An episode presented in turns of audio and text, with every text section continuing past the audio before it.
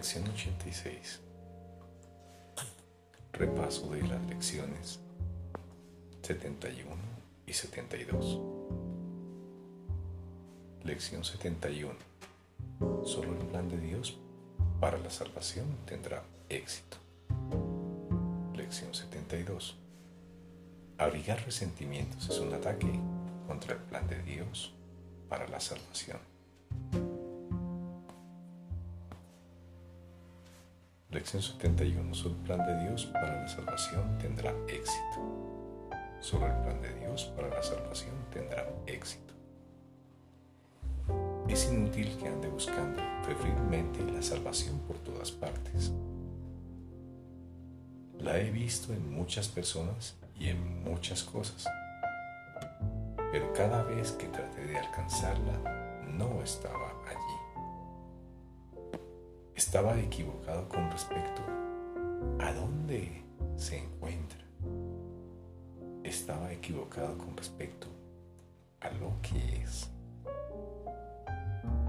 Ya no emprenderé más búsquedas inútiles. Solo el plan de Dios para la salvación tendrá éxito.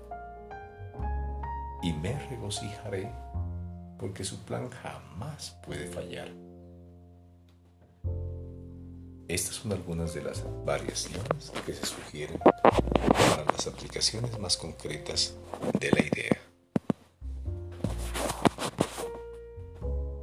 El plan de Dios para la salvación me librará de mi percepción de esto.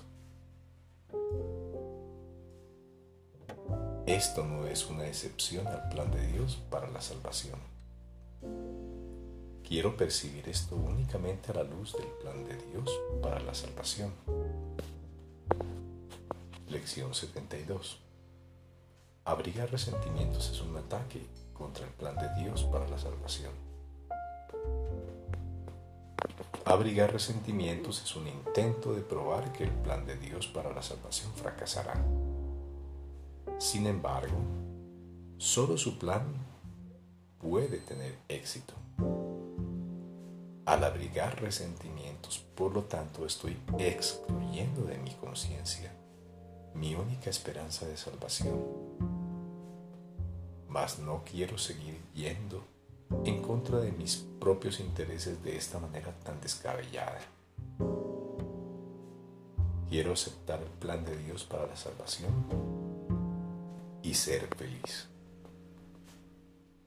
Las aplicaciones concretas de esta idea pueden hacerse utilizando las siguientes variaciones. Según contemplo esto, estoy eligiendo entre la percepción falsa y la salvación. Si veo motivos en esto para abrigar resentimientos, no veré motivos que justifiquen mi salvación. Esto es un llamamiento a la salvación, no al ataque.